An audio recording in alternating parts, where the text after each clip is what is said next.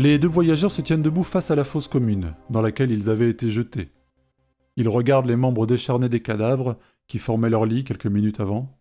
L'odeur de la mort rampe encore sur leurs vêtements. Ils reviennent d'un voyage dont personne n'est jamais revenu. Ils sont changés, métamorphosés. Ils détiennent à présent une force qui dépasse l'entendement, une clé qui leur ouvre des portes inconnues. Par leur volonté commune, les voyageurs qui traversaient jusqu'à montagnes et océans ont la faculté de franchir des paysages que rien ne saurait décrire. Ils se regardent fixement. Pour la première fois depuis longtemps, l'homme, au visage long, blessé par le temps, aux yeux froids et perçants, esquisse un sourire de contentement. La fille, au beau visage dur et inaltérable, lui rend sa joie dans un regard d'acier. Elle tient fermement sa lance, arme désuète dont les soldats n'ont pas voulu. Elle pose sa main sur son épaule. Il fait de même, et dans un éclair les voyageurs disparaissent, laissant le cimetière à son silence persistant. Ils réapparaissent dans un paysage désertique, sous un soleil de plomb. La lumière vive et soudaine les aveugle. Il inspecte les environs, des montagnes rocheuses, à sol de sable et de poussière orange, où rien ne semble pouvoir pousser. Un vent faible mais constant amène à leurs oreilles des sons d'abord difficiles à distinguer, puis de plus en plus clairs. Il s'agit des cris d'une foule. Ils marchent en direction des voies, et du haut du rocher où ils se cachent, ils découvrent en contrebas une foule de créatures regroupées, autour d'une arène où deux d'entre eux se battent violemment les golems. Les golems, les créatures qui peuplent cette planète, gigantesques, puissants, qui portent la bravoure en religion. Ainsi, ils existent vraiment Personne depuis des siècles n'avait pu traverser ce portail. Ils sont plus que des voyageurs, mais des explorateurs dotés de pouvoirs exceptionnels. Ils se doivent de rester lucides sur leur objectif et leur situation. Ils n'appartiennent pas à ce monde, ils viennent le dérober. Tout ce que nous savons d'eux, c'est leur sens de l'honneur, leur force et leur façon de faire la guerre, mais nous sommes certainement loin de tout connaître. Les rares parchemins que nous avons parcourus n'en évoquaient que quelques traits. Ils sortent de leur cachette et se dirigent vers eux. Une créature les aperçoit et prévient la masse de guerriers excités par l'affrontement des gladiateurs. Le combat cesse aussitôt. Ils se précipitent autour d'eux, produisant par leurs mouvements une poussière dense. Ils ne semblent pas gênés par la matière flottante. Ils leur grognent dessus quelques mots qui ressemblent à des questions ou des insultes. Il leur suffirait d'un mouvement pour écraser ces humains imprudents mais leur curiosité l'emporte. Ron s'adresse à eux. Nous sommes deux étrangers sans intention belliqueuse. En conséquence, celui qui nous tuerait, alors que nous sommes plus faibles que lui, verrait son honneur sali, à tout jamais. Les golems s'agitent devant les mots pleins de bon sens de la créature inconnue. Étranger, vous ne connaissez rien à notre culture. Ce combat que vous avez gêné est celui qui oppose deux tribus. Celui qui emporte plus de dix combats de suite deviendra l'autorité des deux tribus. L'interrompre comme vous l'avez fait est un affront. Vous devez être puni, à moins que vous ne trouviez un moyen de payer. Lui répond Jucal, un autochtone qui semble plus posé que les autres. Tardant à répondre, rentre reçoit un coup au thorax qui le met à terre. Axel se prépare à user de son sabre pour décapiter le plus de créatures qu'elle le pourra. Elle se met en position, prête à attaquer. Le magicien, au sol, lève la main vers elle. Attends, c'était juste une pichenette. S'il avait voulu me tuer, ce serait déjà fait. Il se relève et prend la parole. Vous nous voyez navrés de cette intrusion. Nous avons besoin de votre aide. Pour cela, je demande la permission de contribuer à vos combats.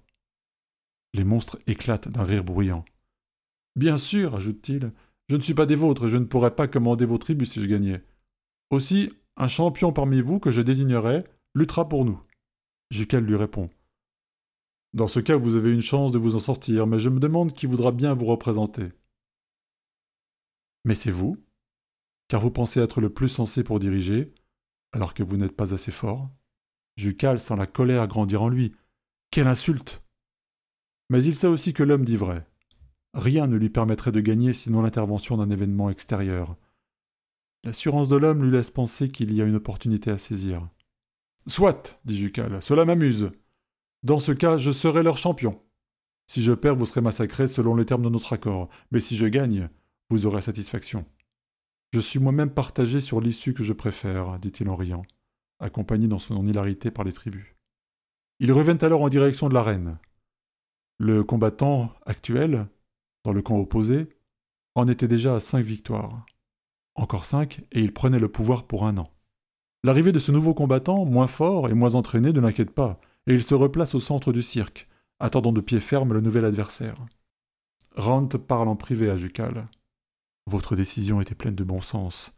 Vous avez compris que vous aviez un avantage imprévu. Nous avons donc un intérêt commun à présent. Je vais vous aider à décupler vos forces.